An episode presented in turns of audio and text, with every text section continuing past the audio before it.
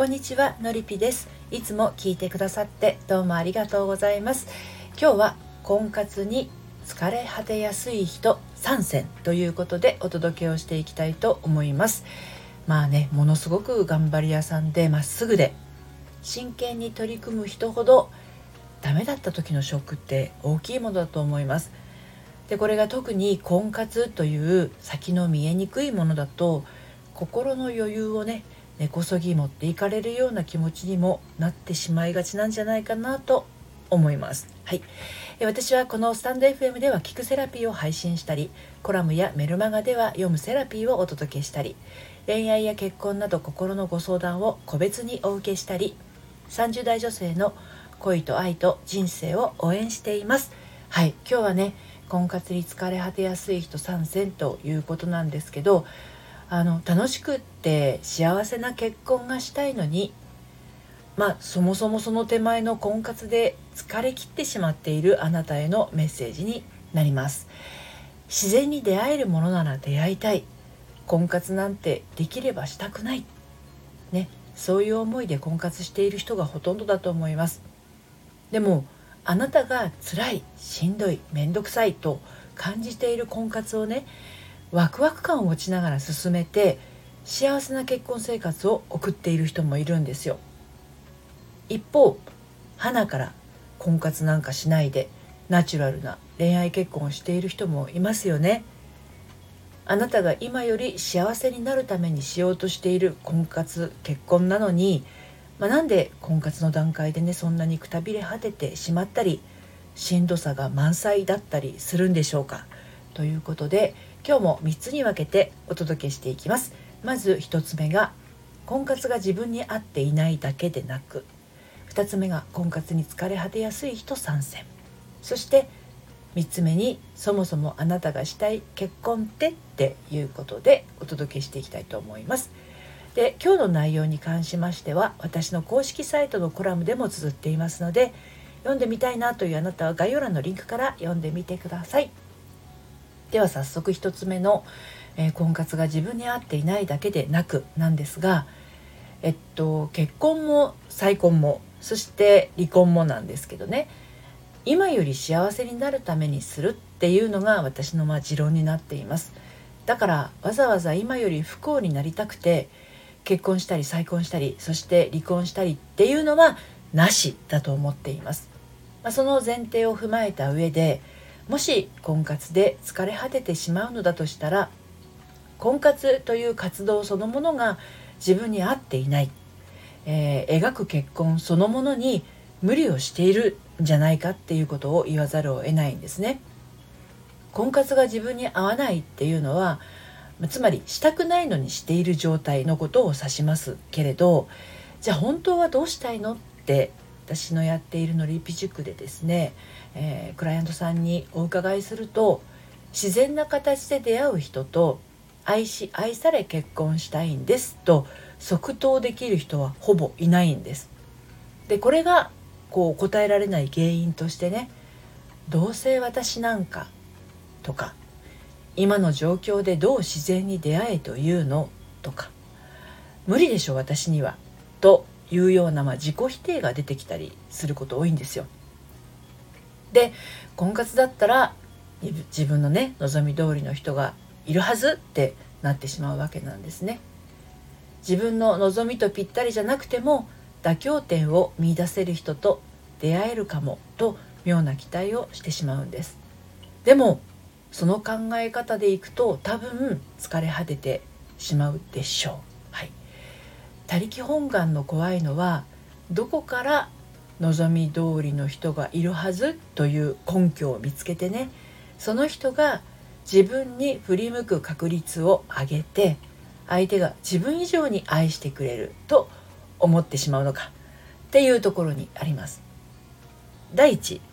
自分の望み通りっていうものがね定まってなくて相手の望みを無視した考え方をしていたら仮に結婚生活に進んだとしてもやがて破綻が訪れてしまうかもしれないんです。私の最初のね結婚のように。はい。私はあの28歳で、えー、結婚して40歳の時離婚してるんですけれどもね。はい。では2つ目の婚活に疲れ果てやすい人参戦。いよいよお届けしていきますけど、えー、私の最初の結婚は婚活によるものではありませんでした。でも自分の望み通りというものははっきり叶ったんですよ、うん、でもあの相手の望みをね全く組むことをしていなかったので2人で築く結婚生活にはならなかったんですね。うん、で私の望みっていうのがね20代で結婚すること20代のうちに出産すること男の子のお母さんになること専業主婦になることだったんですけどこれ叶ったんですね全てね。でも違う年を重ねていく日々を重ねていくとこの結婚生活は私の望むものではないって途中で気づくわけです。はい、ただただね元旦那さんにとっては多分この結婚生活は元旦那さんにとっての望んだものに近かったのだと思います。ただ一つ私が彼の自営業の仕事を手伝わなかったことを除いては。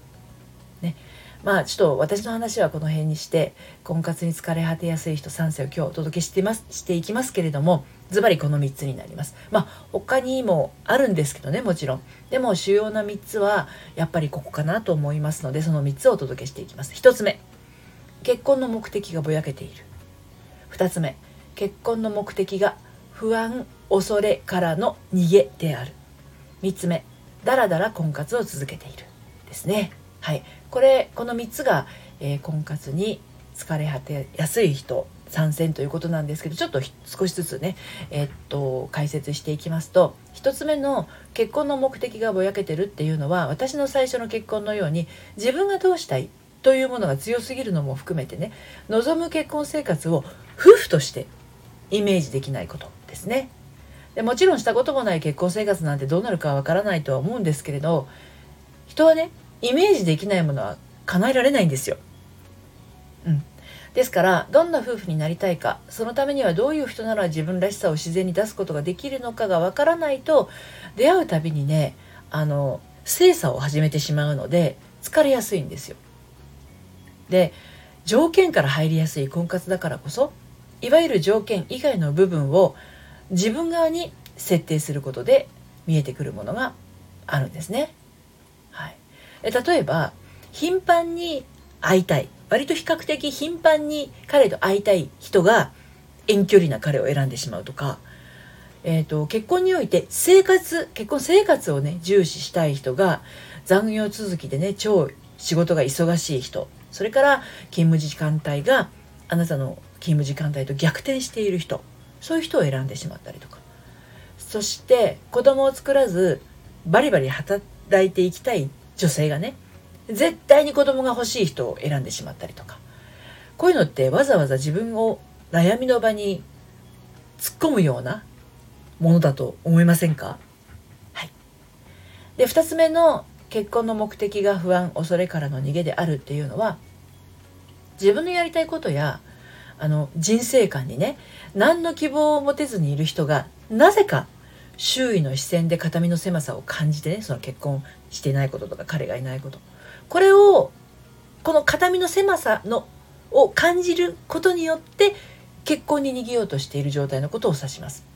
結婚の目的が不安恐れからの逃げっていうことですね。でここで自分のやりたいことが明確だったらまだいいんですけど仕事にも希望が持てず周りの動向ばかりが気になったり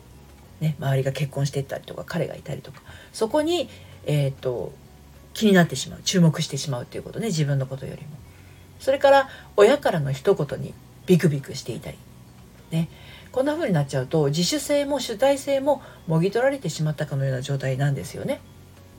でこういう風になってしまうと結婚さえすれば私も何か役割ができて誰かに支えてもらえるのではっていうまあ言ってしまえば依存的な気持ちがね満たされると勘違いしてしまうってことなんですね。これはもうただ重い女になるだけなんですよ。例えば先ほどのね子供を作らずバリバリ働いていきたいっていう女性が